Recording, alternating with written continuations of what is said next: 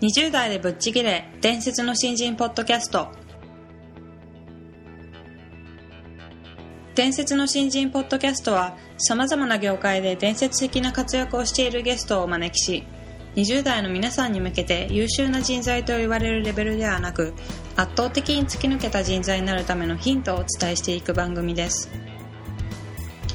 本気の20代に火をつける伝説の新人養成プロジェクトがお送りいたします。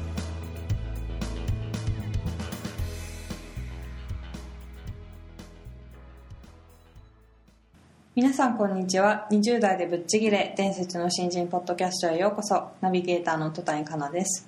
伝説の新人プロジェクト小宮です。よろしくお願いします。えー本日は前回に引き続き梶原茂さんをゲストとしてお迎えしております、はい。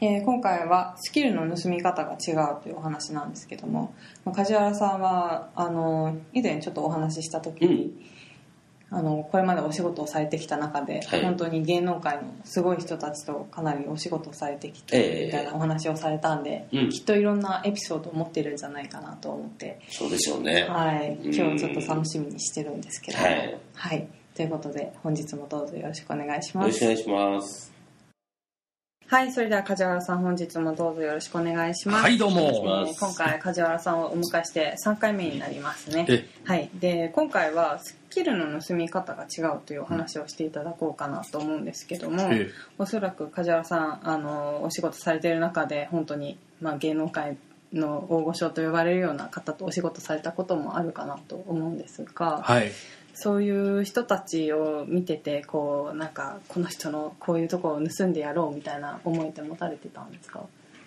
あの盗む前に圧倒されたっていう、はい。まあ、後にそのおハートはあー私の中に定着するんですけどね、はい。まあ、盗んだとも言えるわけですが、あのスポーツアナウンサーの研修の前にはい。基礎練習はい。というのがありましてね基礎研修の担当はあのミノモンタさんだったんですよ。研修をミノモンタさんがそうなんです。ええ。ちょうどそういう年回りだったんですね。そうなんですね。67歳上で、ええまあ、皆さんはガンガンもう当時はあ文化放送のもちろん看板アナウンサーではあるんですけれども若手なんですよ。うん。で西洋やってて。はい。で、えー私のじ上司その研修担当の上司が「お前にはうちのミノモンタをつけるからな」言われた時に僕ミノさんのことあんまり知らなかったんですよ。うん。それほどラジオを聞いてたわけでもないし、はい。落合恵子さんも知ってました。土井勝さんも知ってましたけどもミノモンタさんって名前は聞いたことあるような感じだけど面白い名前の人だなっていうぐらいでミノさんの威力っていうんですかね、うん。はい。凄さって全然知らなかったなんんですね。えーで、まあ、ミノさんなんですよ。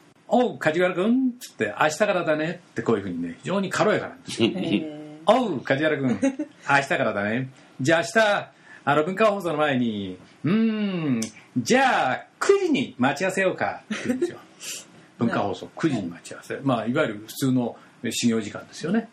だ私も、まあ、バカバカなりに一応先輩に、というか指導教官がいるわけですから、はいはいえー10分前に行ったんです。はい。そしたらね、美濃先輩が5分前に来て、はい。よかったなと思って、えーこれで私が、えー9時に行ってたらね、えー教官を5分待たせることになっちゃってあ俺は一応 OK みたいな感じで。そしたら文化あの美濃さんは美濃先輩は「じゃあ梶原君これから文化放送の入り方から教えてあげよう」って、文化放送の入り方から教えてあげようっていうのは相当私にとってあのハテナマークがいっぱい出てきてはいっていう、次にこのお錠前を開けるとかですね。番号を合わせるとかっていうことじゃないんですから、ガラスのドアを開ければいいだけのことですからね、えーなんだかなと思って。うん。でもまあそういうことを言える立場でもない。はい。って言ったんですね、はい。そしたら皆さんが入っていくわけですよ文化放送に。はい。そしたらね正面玄関から入らないのよ。脇のね、えー鉄の扉があるのはい。まあ、あのまだオープンする前にはそこから社員が出入りするのね、うん。泊まりの人かなんとかは、鉄の重たい鉄扉。がそれギューッと開けてそこから入ってくの、どうしてこんなとこから入るのかなと思ったんですけどはい。入るとすぐ左側が、えー車両さんの部屋なんですよ、うんまあ、僕は車両さんっていうのはどういう存在かもよくわかんないんだけども怖そうなおじさんがいっぱいこう担当してらっしゃる。んですよ。はい。それはあの文化放送ラジオ局ですけれどもやっぱり報道が結構充実してて報道にはあハイヤーがつきものなんですね、うん。でハイヤーの運転手さんたちが24時間勤務ではい何人か泊まってらっしゃるんですよ、うん。でその明け晩とそれから昼晩のまあそのちょっと前なのね9時っていうと、1時間ぐらい前かな。はい。で泊まってる人たちがお、まあ、いらっしゃるのよ。はい。でみんな機嫌が悪いずーっと起きてて。あはい。辛いでしょ？そうですね。そこにまずミノモンタは入ってくわけ。その部屋に。うん。はい。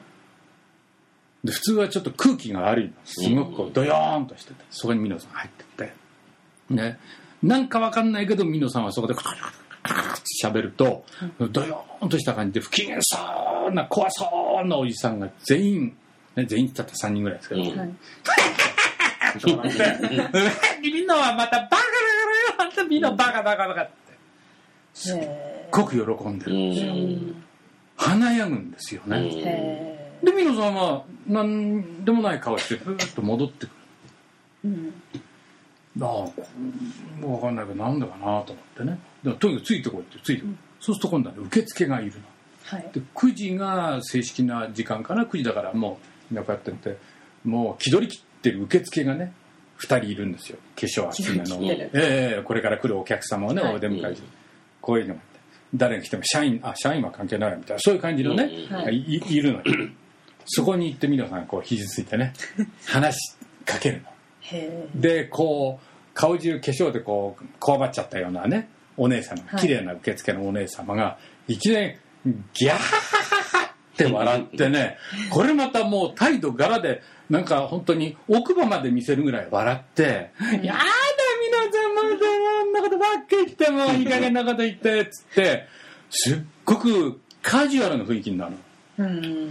これはミノさんは一体何を喋ってるんだろうかと。はい。聞きたくなってこうそばに寄るんだけども、それでミノさんは何でもなかったことのようにそこからこう文化放送の中にいよいよ入ってるわけですよ、はい。そうするとね向こうから掃除を終えたばかりの60過ぎのおばちゃまが2人でほうき持ってやってくるわけ。はい。で早朝に朝文化放送の掃除をして9時まで社員が入ってくるまでに全部のスタジオからないから掃除して、はい。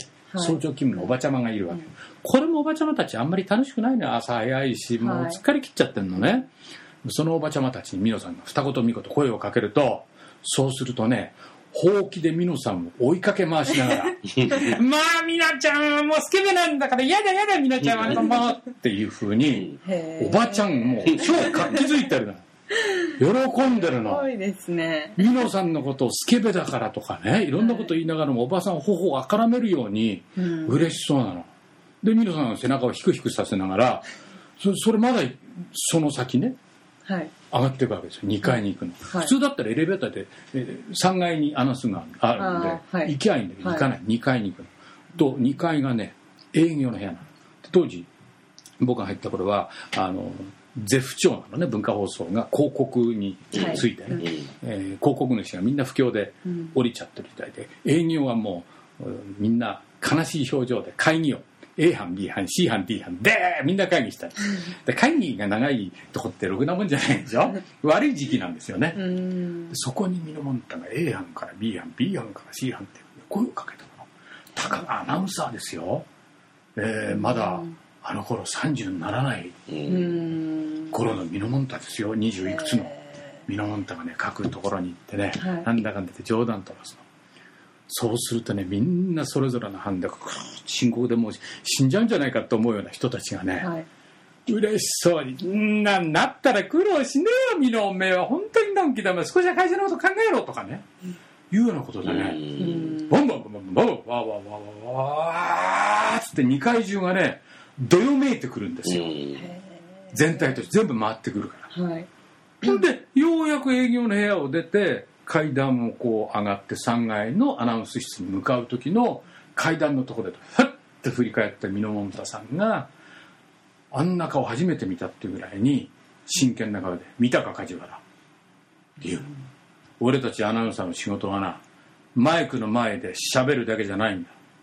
俺たちを支えてくれる人たち俺たちの舞台を作ってくれる人たちを温めるのがまず一番の仕事なんだ。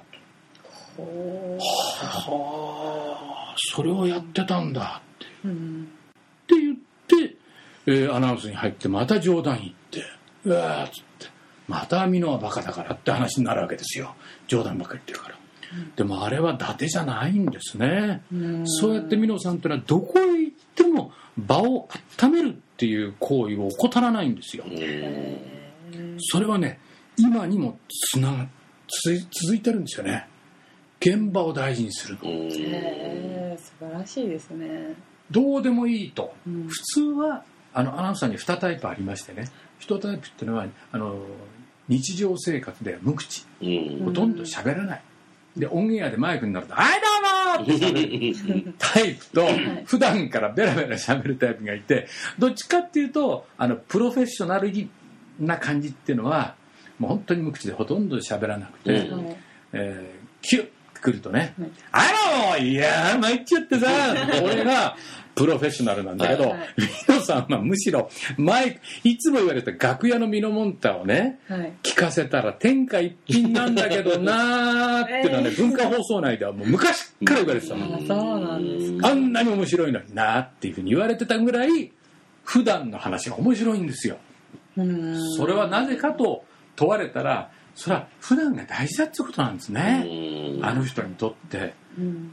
僕はそれはねあの結構学び取ったものですね、うん。普段の話が面白くなくて、うん。オンエアの時だけ面白いなんてことはあんまないかもしれないなと思ったんですね、うん。特にラジオの場合は。だかうんら僕もバカだバカだって言われますけど あのおしゃべりなのはあの人の 学び取ったのかななんて思ってね。へえすごいですね、うん。なんかテレビだけ見てるとまあテレビの人だからその裏の姿っていうのはえイメージできないんですけども、はい。そういう姿を目の当たりにするっていうのは本当にすごいえラッキーですね、うん、えだあの美濃さんが今テレビで怒ってたりね。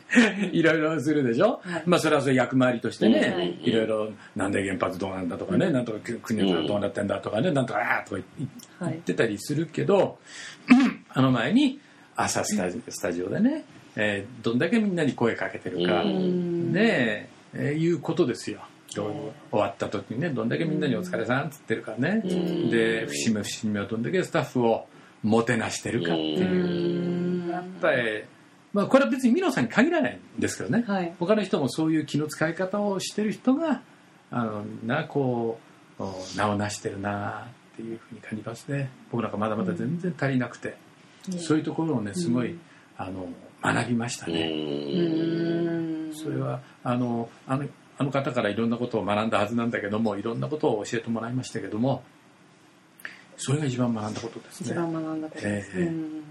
目的を持った会話で頑張る人はいっぱいいると思うんですよね、はい。うん。ここ商談は頑張んなきゃって。でもその前後はい。どうでもいいのりしろ部分でも頑張っちゃってるっていうね、うん。それがその目的を持った会話で生きる可能性があるってことですよね。ああなるほど、ええ。はい。うん。それはあのそれは美濃さんはあざとくやってるとは思わないんですね。あの人は根っからのおしゃべりなのも言えるわけですけど、はい。でもそういうことは大事だなと思うんですね。うん。みんなあの本番のために、はい。うん声を取っとこうとか、えー本番のためにはちょっと誰も近づかないでとかはい。言うんじゃなくて、はい。本番のプレゼンがあるうん。本番の会議がある、その前でもいろんな人とぜ話しといて、うん。あーそろそろ？ね、うん。えー戸谷さんそろそろ？とかね。言われてああもうそうなの？っていうぐらいに望んだプレゼンの方がうまくいいくと思うんですよ。ううん。えもうプレゼンの前にはい。もう集中させてください。一人にさせてください。で まあそういうしスタイルもあるのかもわかんないですけども、うん。意外とこの喋る仕事っていうのは、はい。だらだら喋りまくってて気が付いたら本番ですっていう方がはい。いい場合もある、うんなるほど。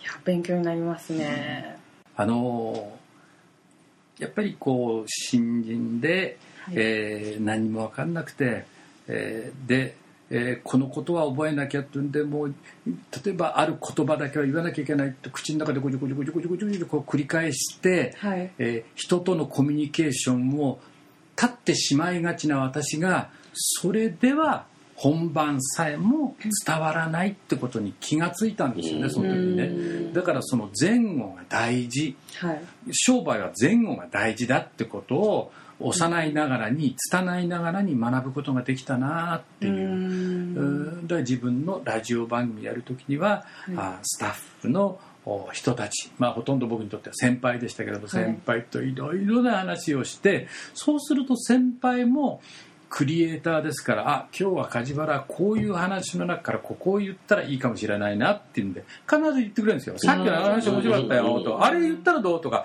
あれだったらこれ出てたよとかいうことを教えてくれるってことに気がつきましたね。で終わった時に終わって反省会でもう自分が喋りきったからもういいや。へえ。じゃなくて、はい。い、やーってこういう話ここから盛り上げて、あ梶原って面白いやつだなって思われると、いろんな情報が集まってくるってことをやっぱり美濃さんの場を温めるっていう仕事が我々にとっての仕事なんだよ、うん。ことがすごい、えーまあ教訓となって、はい。その後、まあ、20代はもちろんですけども、今に至るまでいい教えとなってますうね。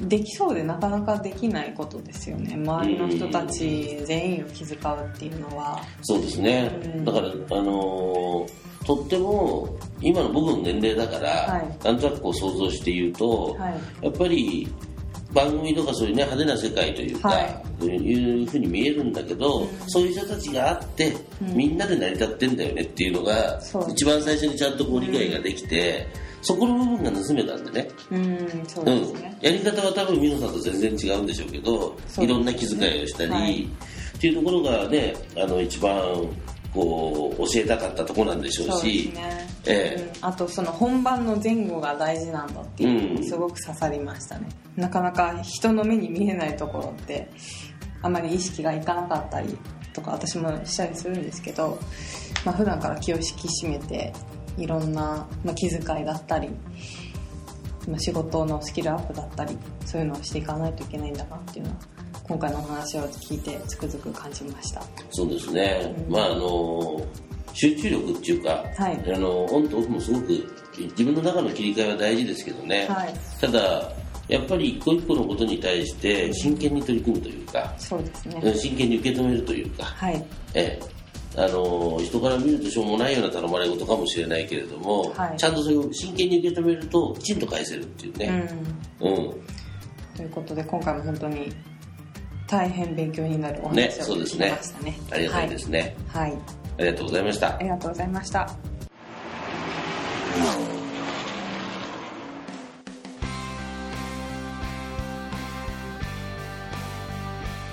本日のトークはいかがでしたでしょうか？伝説の新人養成プロジェクトのホームページおよびに Facebook ページでは新人時代を誰よりも早く駆け抜けるためのヒントや講座情報など日々更新していますのでぜひ一度ご覧ください。検索キーワードは伝説の新人です。また集英社より出版されている伝説の新人20代でチャンスをつかみ突き抜ける人の10の違いでは20代のうちから身につけておくべき習慣について分かりやすく解説しています。ぜひ皆さんも突き抜けるための思考や行動習慣を新人時代の今にこそ自分のものにしていってください